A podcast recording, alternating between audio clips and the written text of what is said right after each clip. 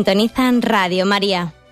Les ofrecemos el programa Catecismo de la Iglesia Católica, dirigido por Monseñor José Ignacio Monilla.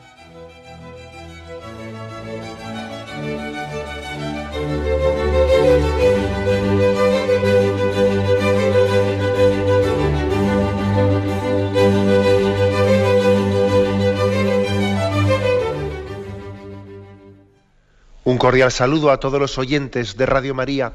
Un día más, con la gracia del Señor, proseguimos el comentario del Catecismo de nuestra Madre la Iglesia. Hoy es el tercer programa que dedicamos al séptimo mandamiento. Después de un programa introductorio, habíamos comenzado en el anterior, en el apartado que tiene como título El destino universal y la propiedad privada de los bienes. ¿eh? Ya hemos puesto un poco las bases de este tema y ahora vamos a avanzar un poco más rápido. ¿eh? Es a partir del punto 2403. Eh, dice así, el derecho a la propiedad privada, adquirida por el trabajo o recibida de otro por herencia o por regalo, no anula la donación original de la tierra al conjunto de la humanidad. El destino universal de los bienes continúa siendo primordial, aunque la promoción del bien común exija el respeto de la propiedad privada, de su derecho y de su ejercicio. Por lo tanto, en este punto 2403 hay que conjugar dos cosas. Hay que conjugar, como eh, afirmamos, el destino universal de todos los bienes. Dios ha creado la tierra para otorgársela al conjunto de la humanidad y el derecho a la propiedad privada. Y además dice este punto que eso del destino universal de los bienes, eso de que las cosas son de todos, ¿eh? que es un derecho primordial. Fíjate, ¿eh? fíjate que dice que es primordial. Claro, no lo afirma, pero yo me atrevería, yo me atrevería a decir que de este punto del catecismo se deriva que la propiedad privada pues, eh, es menos primordial, o sea que es secundaria, pero también, las, también se afirma. ¿eh? Nosotros, sin embargo, solemos tener, la cosa la vemos al revés. Nos parece que lo primordial es eh, la propiedad privada, lo mío. Y luego ya lo secundario, lo secundario es pues el deber de solidaridad para los demás. En la medida en que me sobre, o esté de buen día, o esté un poco generoso, entonces ya mis bienes tienen también un destino para los demás. Generalmente nosotros le damos la vuelta a la tortilla, a lo que es primordial, ¿eh? le llamamos casi ir ya un poco para nota, ¿no? Como si esto fuese ya algo añadido. No, no, fijaros bien, ¿eh? hay que conjugar las dos cosas el destino universal de los bienes, Dios creó el mundo para todos, y en este sentido todo es de todos, y el, derecho a la propiedad privada. Es decir, que en, este, en esta situación en la que estamos, eh, pues hay que, la promoción del bien común exige el respeto de la propiedad privada. Pero fijaros bien que ayer decíamos que es bastante obvio que la propiedad privada está afirmada por la doctrina cristiana en un contexto en el que en el tránsito de esta vida, en esta peregrinación, en esta condición eh, del reino de Dios realizado en la tierra, es un medio necesario en la propiedad privada. Esperamos que en la vida eterna no habrá propiedad privada, ¿eh? En la, vida eterna no habrá propiedad privada. a veces nosotros hacemos chistes y allí nos imaginamos el cielo, que uno está metido en un cuarto y otro está en el otro cuarto, como si este fuese mi sitio. Eso son absurdeces, ¿no? En el cielo contemplando a Dios, Dios será, podríamos decir, la heredad común de todos. En el cielo, ¿cuál es nuestra heredad? ¿Qué es lo que Dios te otorga como herencia en el cielo? Él mismo, su propia persona, la contemplación de Él. Y eso que es tu todo en el cielo, es al mismo el todo del otro, sin dejar de ser el tuyo, pero es el del otro. Con lo cual digamos que en el cielo no existe ese sentido de propiedad privada, de esto es mío, pero no es tuyo. No, eso en el cielo no existe. Por eso insisto, ¿eh? hay que conjugar las dos cosas en esta vida, en esta vida, pero destacando que, digamos, el derecho primordial, el derecho primordial, pues, es el destino universal de los bienes. Y la propiedad privada, pues no la afirma la doctrina cristiana como lo primordial, no, eso es como, digamos, lo secundario, lo transitorio, mientras que estamos en esta vida, eh, tenemos un derecho a la propiedad privada. O siempre tener los principios claros de qué es lo primordial y qué no es lo primordial, tener los principios claros es muy importante para luego vivir, vivir la vida en equilibrio. Si los principios están mal trazados, luego el edificio ya va torcido. Es como la torre de Pisa. ¿eh? Bueno, un paso más ¿eh? de cómo hacer, cómo vivir en esta convivencia entre el destino, o sea, equilibrio entre afirmar que todo es de todos, el destino universal de los bienes y al mismo tiempo el derecho a la propiedad privada para entender por qué la propiedad privada es, eh, es necesaria en esta vida, pues baste, baste afirmar y baste hacer una lectura de cuál ha sido el fracaso de los, de los ideales socialistas, de los ideales socialistas que tenían un presupuesto en la negación de la propiedad privada. De alguna manera los ideales socialistas, el comunismo, el marxismo, quiso hacer una especie de un proyecto de un paraíso, ¿eh? de un paraíso en la tierra es verdad que la mayor parte del marxismo vivió esos principios en un sentido antirreligioso, diciendo que la religión es el opio del pueblo, etcétera. Pero también ha habido, eh, también ha habido intentos, digamos, de, instaurar ese especie de comunismo o de negación de, propiedad privada con un sentido también mesiánico o, cuasi religioso, diciendo que por lo tanto tenemos que traer para que instauremos aquí ese reino de Dios, tenemos que que aquí pues vivir ya como si estuviésemos en el cielo sin propiedad privada, ¿no? ¿Y qué hay que decir? Bueno, pues lo que hay que decir es que a los hechos nos remitimos. la práctica ha demostrado que los sistemas socialistas y comunistas, etcétera, que negaban la propiedad privada, han resultado un fracaso muy grande porque la ausencia de propiedad privada eh, determinaba una falta de motivación muy grande en el hombre para su desarrollo. Y en el fondo terminaba por conllevar una negación de la dignidad del hombre. Eh, lo que decíamos ayer, si tú no tienes nada, al final parece que no eres nada. Y además, cuando se subraya tanto eso de que aquí lo importante es lo comunitario, lo comunitario y el partido y, la empresa y no la persona, no la persona, al final existe el riesgo de, que la dignidad personal sea aplastada por, eh, pues por algo que le llamamos lo comunitario, que, que en el fondo no es más que una ideología, que es el partido político, que es el sindicato, que es no sé qué y es no sé cuántos, ¿no? Por eso eh, la experiencia nos dice algo muy claro. Eh, han fracasado rotundamente ¿no? los, eh, ideales socialistas que negaban la propiedad privada, el socialismo real, para entendernos. ¿no? Ha fracasado plenamente porque la, experiencia ha demostrado que la propiedad privada es, es, un incentivo mm, del todo necesario ¿no? para el desarrollo del hombre, para el desarrollo de sus facultades y para el respeto también de su propia dignidad. De lo contrario, en nombre de lo comunitario se acaban pisando los derechos de la persona. Y los países que hoy en día pues, subsisten con, eh, con el sistema comunista, sobre todo China, etcétera, sin embargo subsiste en ellos, permanece, ¿no? continúa el sistema comunista, pero han adoptado una economía de mercado, vamos, total y absoluta. Ahora mismo en China, aunque se mantenga un régimen comunista, es un régimen comunista en otros aspectos, ¿no? Pero sin embargo su economía es totalmente una economía de mercado. O sea, que eso es que eso ha fracasado rotundamente. Decir también que el caso, que creo que lo conté en una ocasión en el programa, pero bueno, el caso de, Israel, sabéis que en Israel también, pues cuando el sionismo comenzó ese retorno, eh, ese retorno a, Israel para que los judíos de la diáspora volviesen a aquel lugar, muchos de ellos se fueron organizando en las famosas cooperativas llamadas los kibbutz, unas cooperativas eh, que eran una especie de mezcla de sionismo, eh, pero también con, una visión socialista de compartir todos los bienes, ¿no? Compartir y compartirlo, vamos, con un sistema muy estricto, que hasta incluso había una educación comunitaria para todos los hijos, etcétera, en la que los padres no tenían el derecho a, la educación directa, sino que era la comunidad, el kibbutz, eh, la que la que marcaba las pautas de educación de los hijos, etcétera.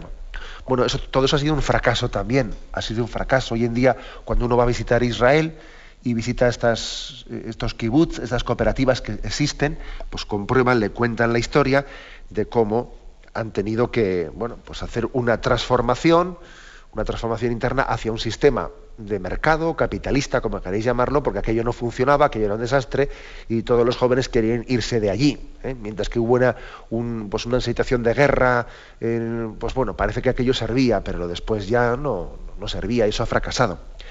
Curiosamente, las únicas cooperativas de estas comunitarias que han subsistido y que permanecen en su, originalidad de que, de que vamos, no se introduzca ¿no? la propiedad privada, etcétera, son los kibbutz religiosos. ¿eh? Porque los primeros kibbutz, las primeras cooperativas, eran más bien de sistema comunista agnóstico. ¿eh?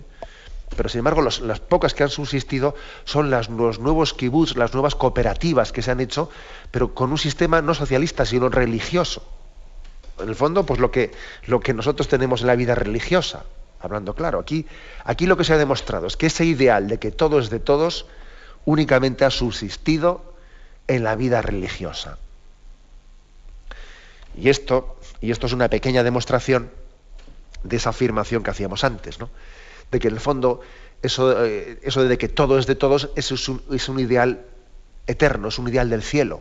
Y la vida religiosa lo que hace es adelantar, ¿eh? En parte, de una manera imperfecta, pero es una, como un adelanto escatológico de lo que Dios nos reserva para la siguiente vida. ¿eh? Es así. Entonces, por, eso, por eso la vida religiosa vive ese compartirlo todo y no tener nada propio. Bueno. Por lo tanto, digamos, fracaso evidente, o sea, la, historia también nos ha dado una lección, ¿no?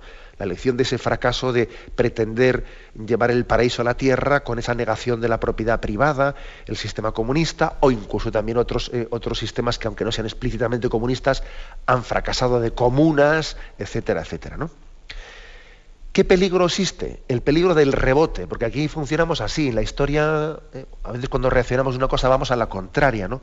Y existe un peligro de rebote, una reacción desmedida, capitalista, de un capitalismo salvaje, en el que no se introduzcan medidas correctoras sociales, pues frente a un capitalismo que parece que, entonces viene a decir, bueno, aquí viva el capitalismo, ¿no? Y, hay que tener cuidado, porque, por ejemplo, ¿eh? por ejemplo, en el contexto hispanoamericano, en el que pues muchas guerrillas comunistas intentaron también hacerse con el poder, etcétera, pues también hubo, mm, hubo movimientos en los que como contraste, como respuesta, respondían enfatizando tanto, tanto la propiedad privada que, no sé, que justifican lo injustificable, ¿no? Ciertos latifundios y ciertas cosas que dicen, no, madre mía, a ver si, claro, es que eh, tenemos que tener mucho cuidado en que las reacciones a un error eh, no nos lleven ¿no? A, un error contrario, ¿no?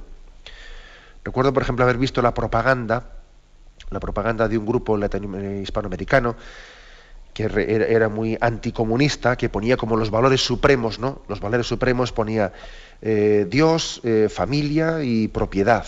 Y yo decía, hombre, Dios evidente el primero, ¿no? Familia, muy bien el segundo, ¿no? Pero el tercero, propiedad. Y dice, un poco exagerado, ¿no? Dentro de una tríada de tus valores, de tus valores principales, evidente que ponemos a Dios el principio, el primero, ¿no? Familia el segundo, pero la propiedad es el tercero.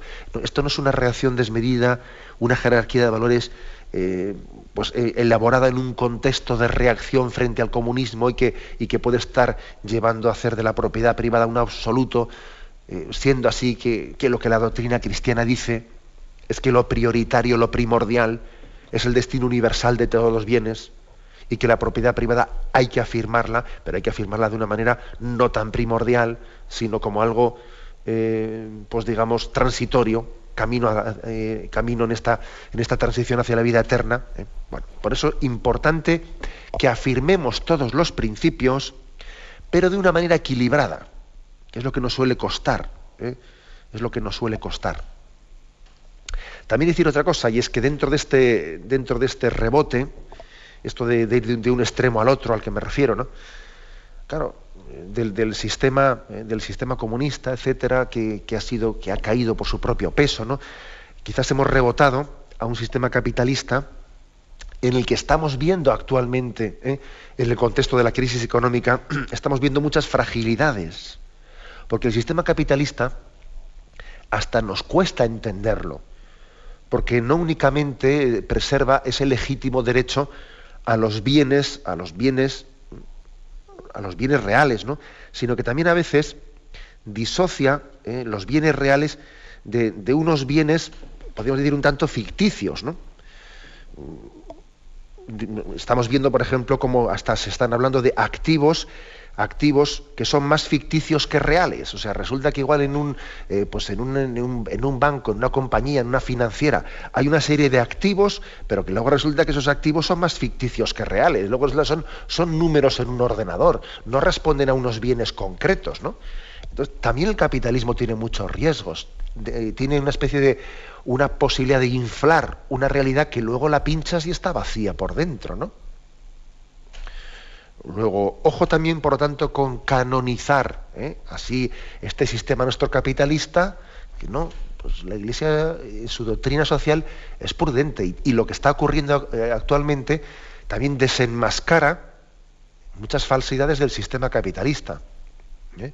Aquí estamos viendo que hay muchos bienes, muchos bienes que son más ficticios que reales.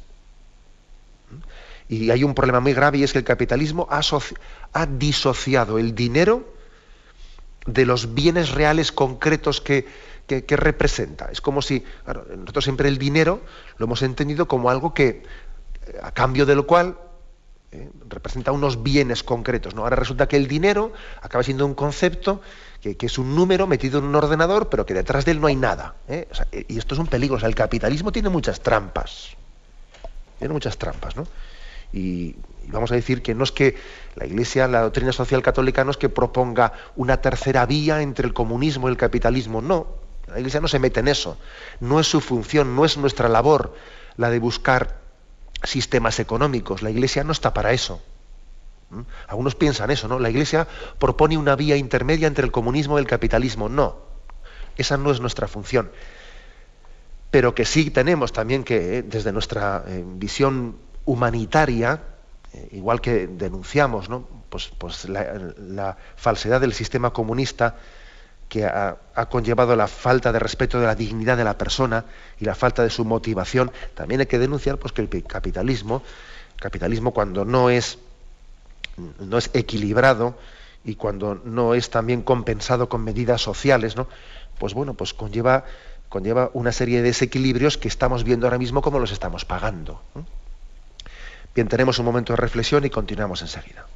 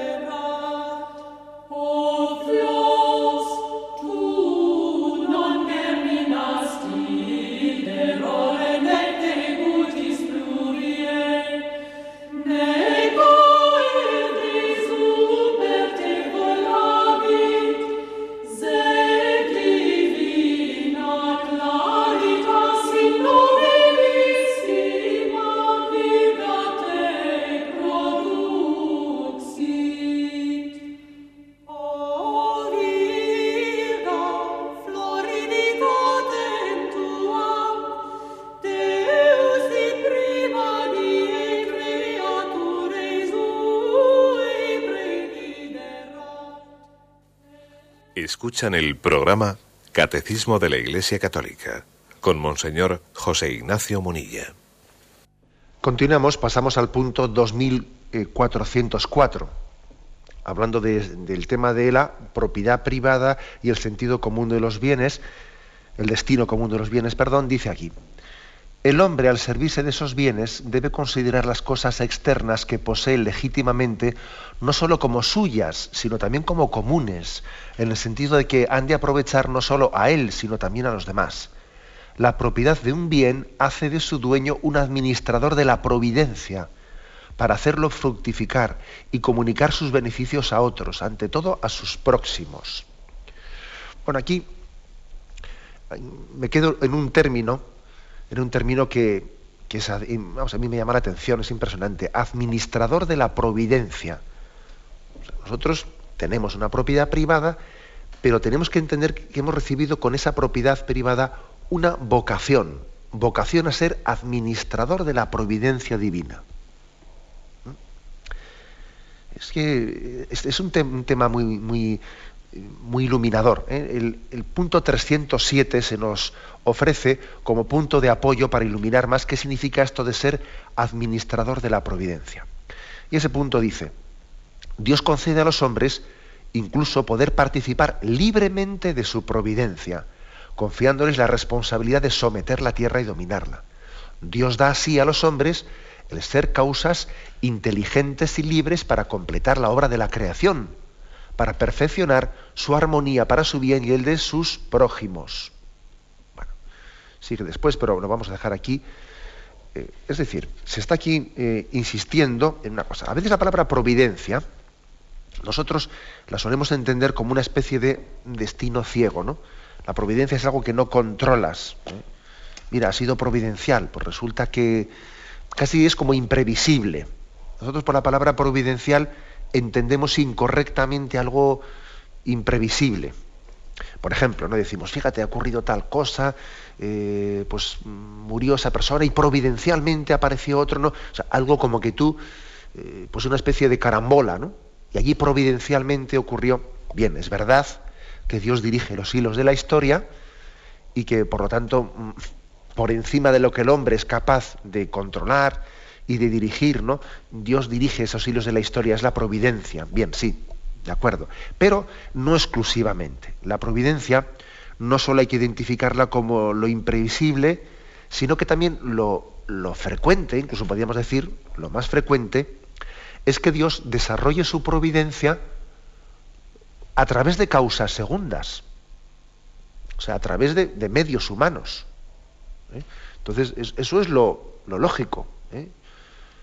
Nosotros no podemos estar esperando a que Dios desarrolle su providencia Él directamente, sino sirviéndose de nosotros, ¿no? Es decir, eso que tantas veces, eh, hemos hecho en, nuestra, en nuestras oraciones, que Jesús nos dice, necesito de tus manos para acariciar las llagas del herido, necesito tu lengua para defender al que es injustamente atacado, necesito tu sonrisa para consolar al desamparado. Y necesito, pues yo qué sé, ¿no? los latidos de tu corazón para dar calor de vida al que agoniza. Es decir, esa es la providencia de Dios.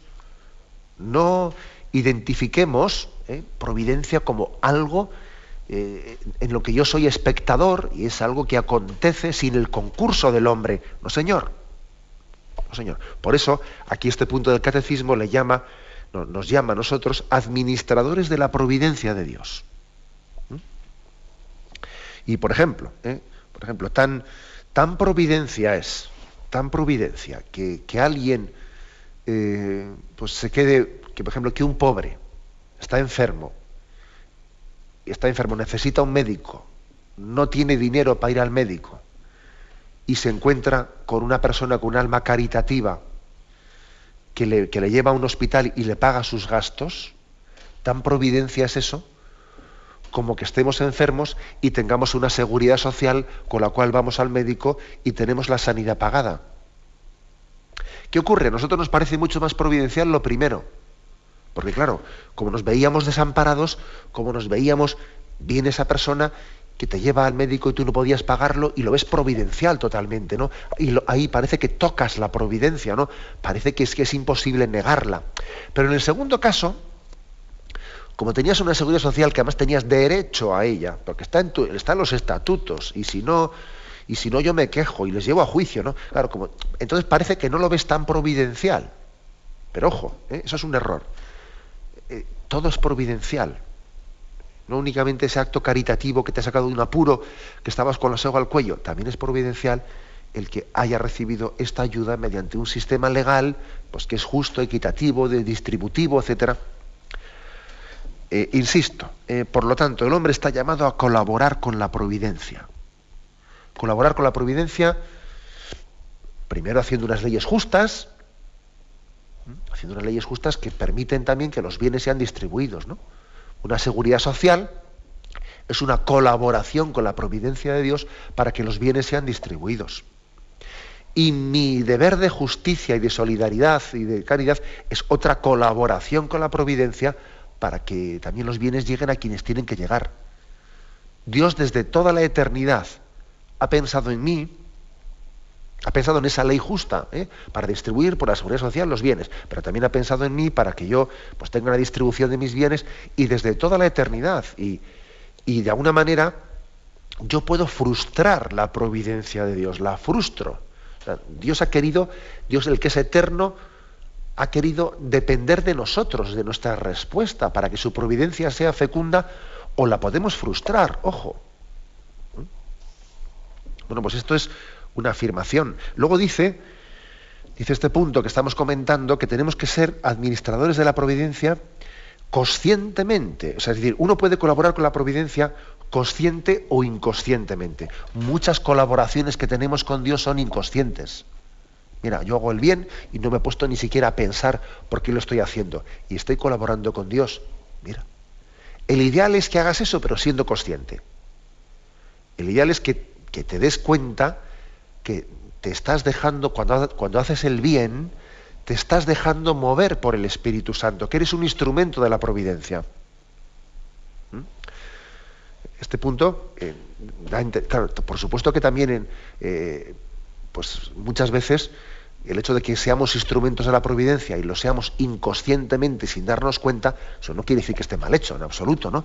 Pero el hombre es, el hombre es un ser libre, Dios lo ha creado pues eh, para, para que a diferencia, a diferencia de los animales o del reino vegetal, que colabora con la providencia de Dios sin ser consciente de nada, nosotros colaboremos con la providencia de Dios gozándolo y amando y siendo, siendo instrumento suyo de una manera activa, eh, etcétera. Es, importante. E, este, esto también forma parte de la vocación, de nuestra vocación a la solidaridad, de por qué Dios ha querido hacer de nosotros partícipes de ese destino universal de todos los bienes. Para que no seamos como piedras o como árboles, no, no, no, que nosotros participemos consciente y libremente de la providencia de Dios, que bajo sus alas quiere acoger a todos sus hijos. ¿Mm? Es algo tan importante, ¿no? Este aspecto es algo importantísimo y nos, y nos, está como introduciendo en la obra de Dios. Esto forma parte de ese creced, multiplicaos, dominad la tierra. Es como si dijese, mira, yo soy Padre Providente. yo no únicamente me limité a crear el mundo, sino que lo gobierno, lo gobierno en mi providencia, ¿no? Bueno, pero un gobierno necesita eh, pues poner en un sitio capitanes o sargentos o, embajadores. bueno, pues yo quiero también que tú formes parte de ese gobierno providencial de la tierra. ¿Eh? Como veis, este es, nosotros que tenemos esa tendencia a hacer una visión así corta de, bueno, yo lo mío, a mí que me dejen de líos. No, no, no, el Señor te quiere introducir en el misterio de que seas corresponsable con la creación. Igual que también estamos llamados a ser corredentores. O sea, yo soy corresponsable con la creación. Decíamos cuando explicamos el, quinto y sexto mandamiento que también nosotros somos concreadores con Dios, ¿no? El hombre y la mujer colaboran con Dios en la creación. Bueno, pues también colaboran con Dios en la providencia de cuidar el mundo. Y hay que intentar hacerlo explícita y conscientemente. Igual que también somos, eh, somos partícipes de la corredención con nuestros sufrimientos y con, ofrecidos junto con el sacrificio de Cristo, redimimos el mundo en Cristo, en Cristo, ¿no? Y ofreciendo nuestra vida en Cristo, somos corredentores. Bueno, pues mm, también ¿eh? estamos siendo, dice aquí, administradores de la providencia. Eh, todo esto, la utilización, la utilización de esta forma y con este espíritu de los bienes, crea un estilo, crea un estilo en que nuestra utilización de los bienes materiales tiene que ser transparente y no opaca. Quiero decir que, claro, si, si, obramos de esta manera, obramos de una manera transparente, que quien ve cómo utilizamos los bienes, enseguida piensa en el Padre Providente que me está cuidando. Sin embargo, si tenemos una utilización de los bienes olvidándonos del destino universal de ellos y olvidándonos de que somos administradores de la providencia, pues actuamos de una manera opaca. Es decir, la gente lo que ve en nosotros es este a lo suyo, a defender sus intereses. No, no traslucimos para nada al Padre Providente que nos ha enviado detrás nuestro. es una responsabilidad que la manera de actuar en nuestra vida sea transparente, que revele al Dios Padre Providente y que no sea opaca. Bien, tenemos un momento de reflexión y continuamos enseguida.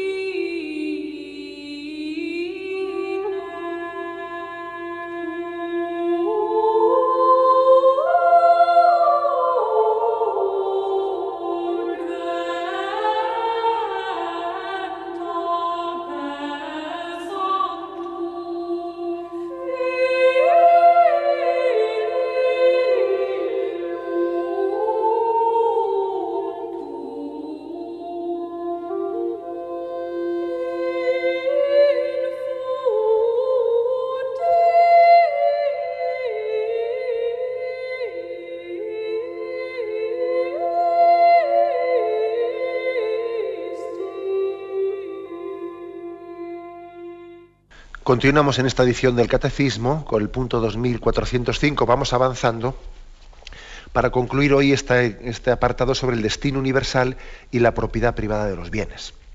Dice aquí, los bienes de producción, materiales o inmateriales, como tierras o fábricas, profesiones o artes, requieren los cuidados de sus poseedores para que su fecundidad aproveche el mayor número de personas. Los poseedores de bienes de uso y consumo deben usarlos con templanza, reservando la mejor parte al huésped, al enfermo, al pobre. O sea que este punto nos, hace una pequeña división entre bienes de producción y bienes de consumo. ¿Mm?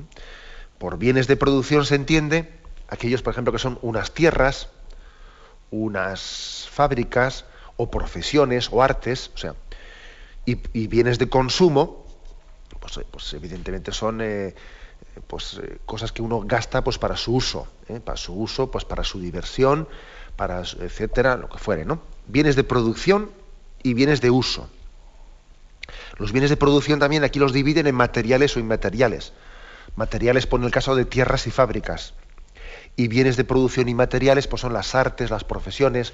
Uno tiene, pues, por ejemplo, la capacidad de ser un buen médico, o lo que sea, ¿no?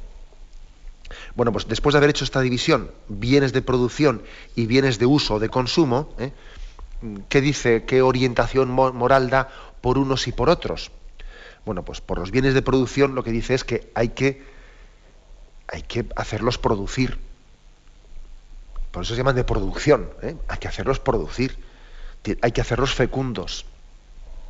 El pecado puede estar en estos casos en, que uno, pues mira, por no meterse en líos o lo que sea, pues coge y dice yo no voy a, no voy a arriesgar, que ya tengo suficiente para vivir, y como yo tengo suficiente, pues mira, yo, yo cojo y esto lo, meto, lo dejo al mínimo, lo dejo produciendo al mínimo o, nada, ¿no? Para poder comer yo y ahí lo dejo enterrado. Es como el entierro, el, entierro de los talentos, ¿no? De los cuales nos habla el Evangelio. Y esto lógicamente es contrario a la moral, a la moral cristiana. Y ojo, ¿eh? que no estamos libres aquí nadie de este tema, que por ejemplo aquí podríamos decir, vamos a ver, y hasta qué punto, por ejemplo, es moral el que uno tenga unas tierras que pudiesen ser muy productivas y mira, pues por no meterse en líos, en vez de arrendarlas y en vez de ver que alguien pudiese tener trabajo, puede tener trabajo, prefiero no arrendárselas a nadie, así no tengo líos y ya está, ¿no? O tengo también unos pisos, ¿eh? pero mira, prefiero no alquilarlos porque si los alquilo luego igual te los estropean tal, esto, lo otro, pan, pan, y los dejo sin tal. Ah, madre mía, ¿eh? tampoco quiero no me atrevería yo ¿eh? pues, a, pues a hacer una afirmación de que sea inmoral tener un piso sin alquilar, ¿no? Pero vamos a ver, mm, pero eso tiene que ser objeto de reflexión moral. Puede haber causas, motivos concretos, es que luego viene mi hijo y claro, puede ser más complicado. Bien, vale, o sea, puede haber, puede haber em, causas que lo expliquen, ¿no? Y pues tendrá que haber un discernimiento, igual también uno tiene que pedir un consejo moral a un sacerdote, lo que sea. Bien, pero por lo menos cuestionárselo, o sea, y tomarse en serio este tema. Tomarse en serio este tema porque eso de que los bienes de producción los dejemos enterrados, ¿no? Pues eh, eh, genera que nosotros dejamos de ser el instrumento de la providencia que debiéramos de ser. Dios esperaba de nosotros que fuésemos instrumentos de su providencia para hacer el bien. ¿Mm? Pues, por ejemplo, en, una capacidad empresarial que tiene una persona que, podía ser más emprendedor, que podía hacer esto, lo otro y tal, ¿no? Y mira, pues dice, si total, si me, han dejado una herencia y con esto puedo comer, pues mira, si casi es mejor no expandir la, empresa, porque si la expandes luego te metes en más líos y luego tienes unos quebraderos de cabeza, vamos a lo cómodo que ya tenemos para comer y beber. Explico, ¿eh? o sea, ahí hay una mentalidad segurola, entre comillas, ¿eh? con perdón de la broma para quien se apellide segurola, hay una mentalidad segurola que no es cristiana. No es cristiana. O sea, el Señor nos ha dado unos bienes para hacerlos producir, para hacerlos fecundos, ¿no? y podemos pecar por, eh, por el, eh, el argumento de no arriesgar. Ya tengo suficiente. Porque no solo para ti, es que claro, si solo para ti, pero que te, estás olvidando que eso Dios te lo había dado con un destino universal. Con un destino universal, ¿no? Luego, cuando uno ve también la necesidad del mundo, habrá que decir, métete en líos, entre comillas, ¿no? Métete en líos, es decir, que, el Señor te ha dado sedón. O si te ha dado sedón y puedes producir bienes de riqueza para otros, no puedes tener esa mentalidad. Y en segundo lugar, no, es en cuanto a los bienes de producción. Y en cuanto a los bienes de consumo, bienes de consumo, ¿qué consejo se da? Bueno, el de la templanza. Bueno, pues que, tenemos que consumir con templanza, que no es vivir para consumir. Y, porque claro, tenemos hoy en día una, una especie, una espiral que se vive no se consume para vivir, sino es que se, hacen, se crean necesidades totalmente artificiales, ¿no? Y entonces, claro, como no se cultive la virtud de la templanza, la virtud de la templanza casi es uno de esos términos que ha desaparecido de nuestro lenguaje. Lo de templanza hoy en día suena pues a no ser ni frío ni caliente, o sea, no, no suena nada más, ¿no? Bueno, pero la templanza es la virtud moral cristiana que modera la atracción de los placeres y que procura el equilibrio en el, uso de los bienes creados. Luego hay que ser templado, es decir, voy a usar de las cosas en la medida en que las necesite. Y si uno no es templado, si no sabe también decirse que no a muchos caprichos, si uno ha caído en esa especie de esclavitud de eso que veo, eso que quiero, eso que se me pasa por la vista, ya está, ya está, ya, ya hasta que no lo tenga no, no, descanso, si uno no cultiva la virtud de la templanza, pues seguro que está pecando en la utilización de los bienes porque no reservará la parte importante que tiene que reservar, como dice aquí, al pobre, al enfermo, al huésped, no la va a reservar, no la va a reservar, porque, porque todo lo necesita él, porque no tiene templanza, no tiene templanza, no tiene dominio de sí mismo. ¿eh? Luego, como veis, aquí el catecismo sí es que es una maravilla, porque en el fondo es que da unos consejos eh, prácticos y evidentes y, está subrayando lo que es de sentido común, ¿no? Vamos a ver, eh, en cuanto a los bienes de producción, pues evidentemente hay que hacerlos producir, como su propio nombre indica, con generosidad, con magnanimidad, con visión de futuro y con visión de no solo lo que necesito yo, sino que el Señor me ha pedido que sea administrador de su providencia. Vamos a ver, ¿no? Cuánta riqueza podemos crear y a cuántas. O sea, el que un empresario, por ejemplo, tenga el gozo de decir, qué bien he podido llegar a más familias, ¿no? Hay más familias que, han podido tener un puesto de trabajo. El que un empresario tenga esa perspectiva de gozar haciendo el bien a las familias, eso es una maravilla. Es una vocación maravillosa. Que disfrute con eso, ¿no? De cuántas familias he podido, tal, ¿no? Seguro que tendrá tentaciones, porque igual sus tentaciones, este año he conseguido que los beneficios lleguen a... Un momento, un momento.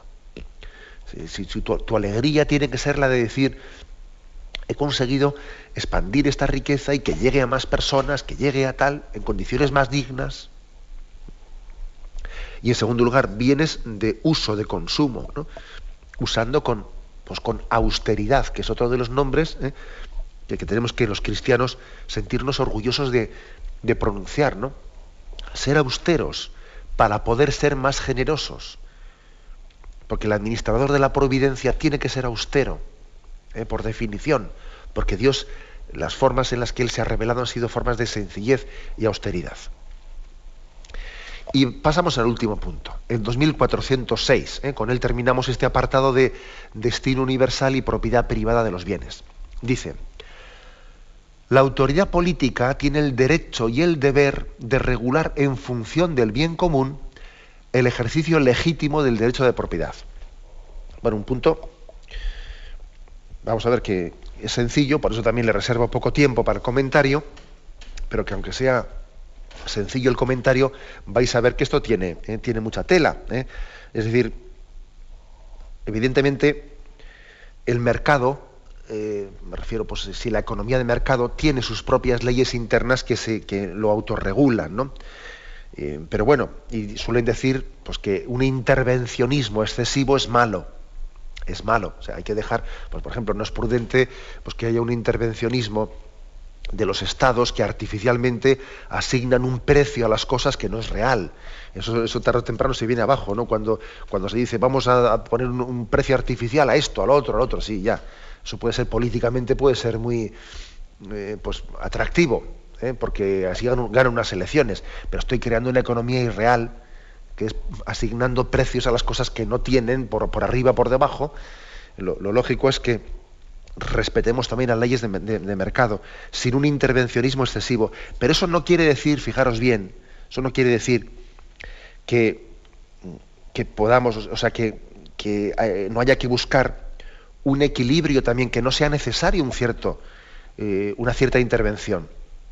Es necesaria una cierta intervención en la economía de mercado para que no sufran los más débiles. El hecho de que estemos ahora mismo en una economía globalizada, en la que estornudan, con perdón del, eh, del ejemplo, ¿no? se estornuda la, pues en la bolsa de Nueva York y cogen, eh, y cogen pulmonía los pobres de, eh, pues del tercer mundo, porque ha, estornudado la bolsa de Nueva York, pues lógicamente, si esto es así y estamos viendo que es así, entonces eso supone que tiene que haber una intervención en la que los más pobres y humildes sean protegidos. Así de claro, ¿no? y las intervenciones que tiene que haber por parte, que dice que tienen derecho y deber, ¿no? por parte de la autoridad política, tienen que, tienen que estar siempre pensando en los más débiles, ¿no? porque en esta especie de crisis económicas, pues uno, evidentemente los que más van a padecer son los más débiles.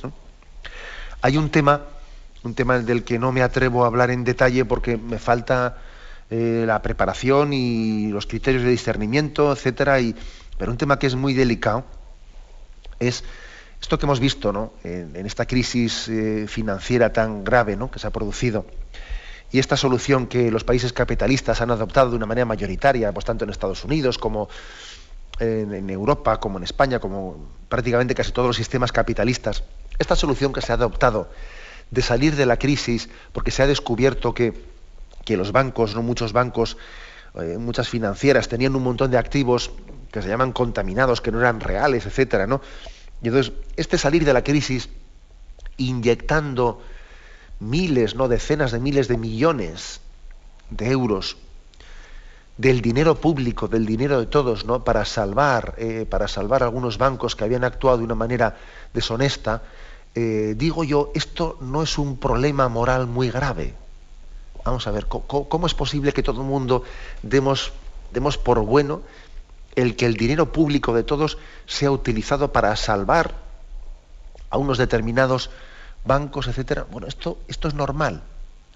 La verdad es que la conferencia episcopal alemana especialmente ha, llevado a cabo, o ha llevado a cabo, o está haciéndolo todavía, algunas reflexiones morales sobre este tema, denunciando también el que en otras muchas ocasiones, eh, pues cuando existen crisis, no se utiliza el dinero público el dinero común de todos para salvar a ciertas personas que están en crisis, ¿no? Y parece que para el sistema financiero sí. Bueno, habrá motivos, habrá causas de que si no se salva el sistema financiero se puede crear una inseguridad que luego eh, vaya en detrimento de todo el mundo. Bien, es posible que haya, seguro, ¿no? Que, la cosa es mucho más complicada de lo que yo estoy expresando aquí, seguro. Por eso yo digo yo que quiero ser prudente y, y digamos, y parco en la manera de expresarme. Pero también hay un problema moral aquí, y muy serio. ¿eh? Por eso aquí dice que la autoridad política tiene el derecho y el deber de regular y de intervenir, pero cómo hacerlo y con qué delicadeza hacerlo y con qué criterio hacerlo, no precisamente salvando, salvando al que estaba más seguro, ¿no? sino salvando al más débil, ¿eh? al más débil. Y creo que todo esto también es un reto muy grande, ¿no? Un reto muy grande en el que, como vemos, bueno, pues eh, el fracaso estrepitoso del comunismo quizás ahora nos, genera otra serie de riesgos, ¿no? Otra serie de riesgos, viendo también que este sistema capitalista, en el fondo, le faltan unas bases éticas, les faltan le faltan unas bases morales, sin las cuales hacen de la economía algo verdaderamente eh, débil y peligroso y que puede llegar a ser enemigo del hombre precisamente por no haberlo sustentado en unas bases éticas y morales. ¿eh? Lo dejamos aquí. Hemos querido hoy explicar estos puntos que con los que concluimos el apartado El destino universal y la propiedad privada de los bienes. Damos paso a la intervención de los oyentes. Podéis llamar para formular vuestras preguntas al teléfono 917 107 700. 917 107 700.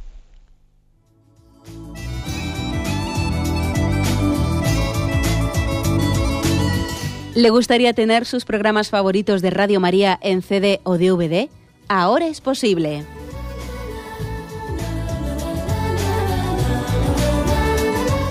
Le sugerimos que primero se informe en qué formato de audio lo puede escuchar en su equipo, DVD o CD, teniendo en cuenta que no todos los lectores de CD pueden reproducir el formato digital MP3 en el que enviamos nuestros programas. Y luego, si quiere en su casa esos programas que tanto le gustan, solo tiene que escribir una carta a Radio María, Paseo Lanceros 2, primera planta 28024, Madrid indicando si lo quiere en CD o DVD y cuántos programas. También le rogamos que escriba su nombre, dirección y no se olvide de facilitarnos un teléfono de contacto para cualquier duda que nos surja.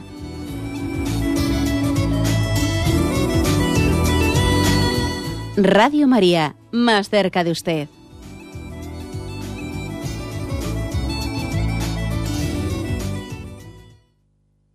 Escuchan el programa Catecismo de la Iglesia Católica, con Monseñor José Ignacio Munilla. Sí, buenos días, ¿con quién hablamos? Buenos días, por favor. Soy María, de Asturias. Adelante. Mire, quería preguntarle si las confesiones comunitarias son válidas. Vamos a ver, eh, la pregunta del oyente habla de un término, eh, vamos a ver, las confesiones comunitarias pueden ser hechas de dos maneras. Confesión comunitaria con absolución individual y confesión comunitaria con absolución colectiva. ¿Eh? Entonces, vamos a ver. Es que yo eh, vivía en un, en un pueblo, mire, se les hacían así, como dice usted. Pero aquí, ahora donde vine a vivir, pues solo son sin salir a confesar ni eso, el que no quiera, tampoco y, y aquí ahora todos van a un pueblo porque las hacen así. Y en el pueblo que hubo confesiones no fue nadie. Ya le, le contesto ahora mismo. ¿eh? Gracias vamos a ver, si, de lo que estamos hablando es de una confesión eh, comunitaria sin confesión personal, eh, con una absolución eh, colectiva, hay que decir que la Iglesia reserva ese caso exclusivamente para una situación en la que no haya la posibilidad de escuchar personalmente las confesiones de esas personas. Y claro, usted dice, pues ese no es el caso de mi pueblo, porque esas personas se podrían confesar en su pueblo y si reciben una confesión colectiva, una solución colectiva, bueno, pues entonces si es así, eh, hay que decir que es ilícita esa celebración. Es ilícita porque no se dan las condiciones que pide la Iglesia para administrar una solución colectiva. Es ilícita, el párroco está obrando incorrectamente y tiene una responsabilidad grave de administrar mal la el régimen, la, penitencia, un sacramento de la penitencia, e incluso existe el grave riesgo de que se reciba el sacramento no solo ilícitamente, sino inválidamente, porque para que sea válido, eh, para que sea válida una solución colectiva, hace falta que quien la reciba tenga la intención de en cuanto que pueda, en cuanto que tenga la posibilidad de confesar con un sacerdote, irse a confesar con él de sus pecados graves. ¿no? Con lo cual es esa, esa, forma incorrecta de administración de ilícita corre el riesgo también de provocar que las muchas, eh, claro, no será culpa del penitente, pero igual en la medida en que tiene conciencia que debía ser hecha de otra manera y lo hace así, etcétera, puede ser también no solo ilícito, sino inválido. ¿Cuál es el resumen? Pues que tenemos que ser humildes y creo que es muy importante la administración de los sacramentos entender que nos han sido dados, que nosotros no inventamos los sacramentos. Es un principio de humildad básico, ¿no? Yo no voy a cambiar los sacramentos y no, no, los voy a adaptar a lo que yo entiendo que tiene que ser más adecuado. Vamos a ver, seamos un poco más humildes, que, que, la disciplina sacramental de la Iglesia pues tiene todo un recorrido en el que nosotros tenemos que ser administradores, no, no dueños de ella. Adelante, damos paso a un siguiente oyente. Buenos días. Hola, buenos días. Sí, buenos días. Muchas gracias por atenderme. En relación con lo que estaba hablando, eh, me viene a la mente este versículo, este mandamiento del Señor que dice, no os afanéis, mirar los lirios del campo, mirar los ah, pájaros del cielo que nos siembran y tal. Entonces siempre me ha parecido este versículo un poco mm, no muy correcto en cuanto que estoy más de acuerdo con lo que usted decía, que el dinero hay que ponerlo a producir para ayudar a otros, que somos administradores. Entonces, ¿cómo relacionamos una cosa con la otra? Una cosa es afanarse, de acuerdo, pero tampoco nos podemos tumbar ahí a la Bartola y porque si todo el mundo hiciéramos eso, pues eh, a ver, a ver, me gustaría escucharle su opinión. Bien, yo creo que los, dos factores hay que conjugarlos, ¿no? dice, y no os agobiéis por, por qué vestiréis o cómo comeréis, no os agobiéis por esto, no os afanéis por esto otro, no, bueno. ¿Y cómo conjugar esto? Las dos cosas, ¿no? Yo creo que tenemos que reconocer que por mucho que seamos responsables y pongamos nuestros dones, nuestras cualidades, nuestros talentos a producir, etcétera, etcétera, después de haber hecho todo lo que está en nuestra mano, todavía nos podemos seguir agobiando. explico? Eh?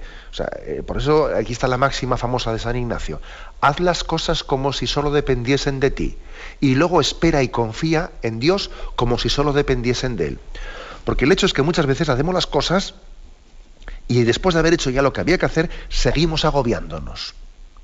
Y es muy importante aprender a descansar y a poner las cosas en manos de Dios. Es muy importante. Porque es verdad que tenemos que ser instrumentos activos, pero luego el aprender a descansar en Dios, en el fondo, esto último, el hacerlo o no hacerlo, acaba determinando que yo crea o no crea en la providencia. Vamos a ver, porque es que sí.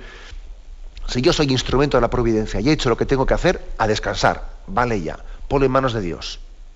¿eh? De lo contrario, mm, si yo después de haber hecho lo que he hecho, sigo agobiándome, me sigo agobiando, me sigo agobiando, es que yo no creo en la providencia, pienso que yo soy el salvador del mundo. Y como pienso que soy el salvador del mundo, no sé descansar, me sigo agobiando. Pero yo no soy el salvador del mundo, soy instrumento de la providencia de Dios. ¿eh? De aquí que el llamar o no llamar, eh, perdón, que el, mm, que el aprender a descansar o no saber descansar es muy importante. ¿Mm?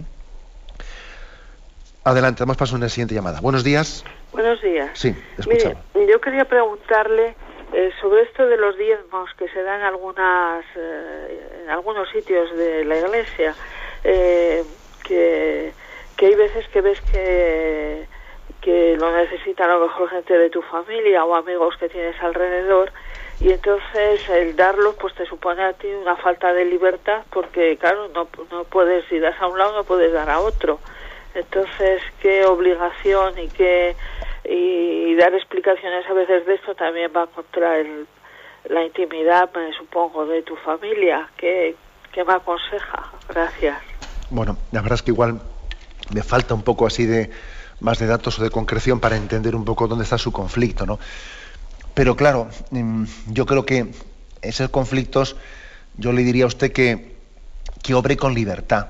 O sea, que es decir, buscando el bien y no el cómo me perciben o cómo me miran, qué dirán, si pienso. Es decir, yo creo que debe usted de, de priorizar, es decir, a ver, ¿dónde veo yo más necesidad?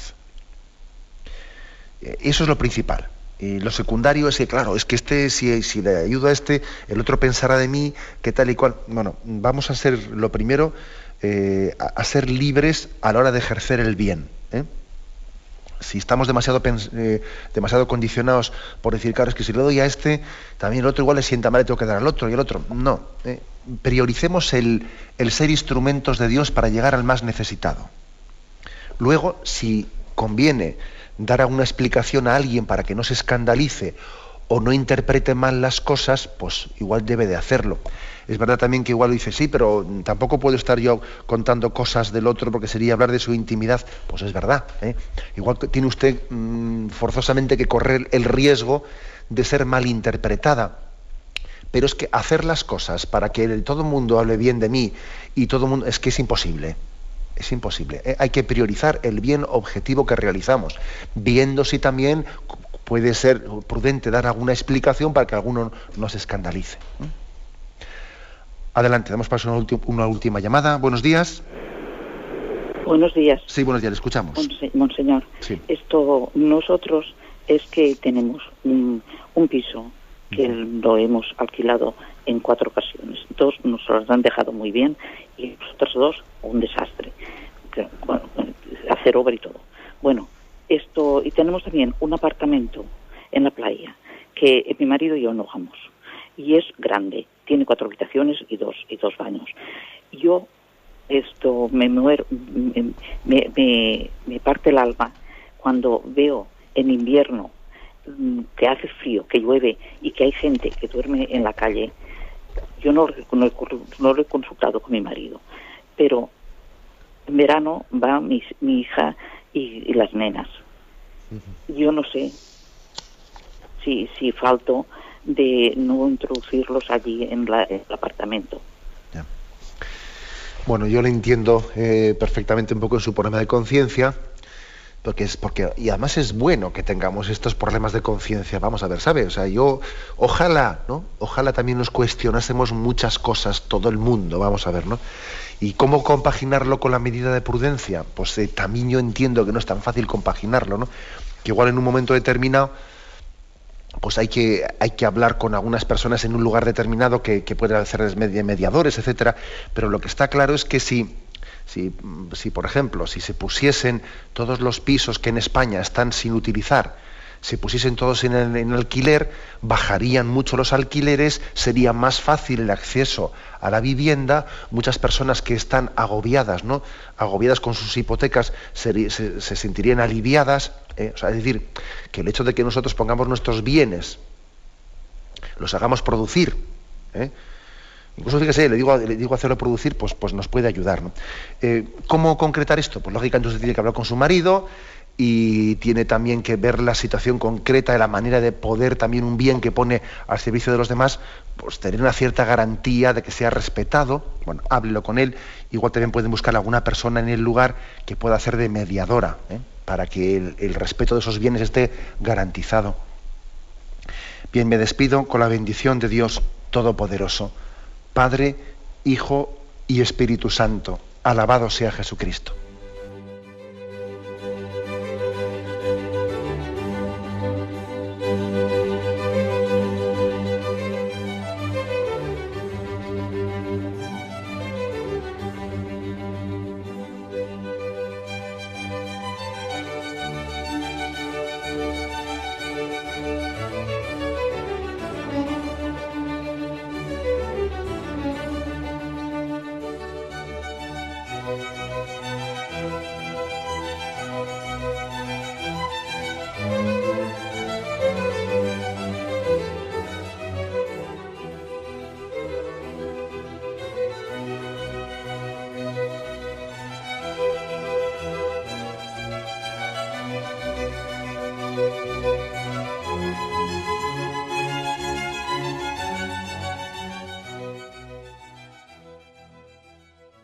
Les hemos ofrecido el programa Catecismo de la Iglesia Católica, dirigido por Monseñor José Ignacio Monilla.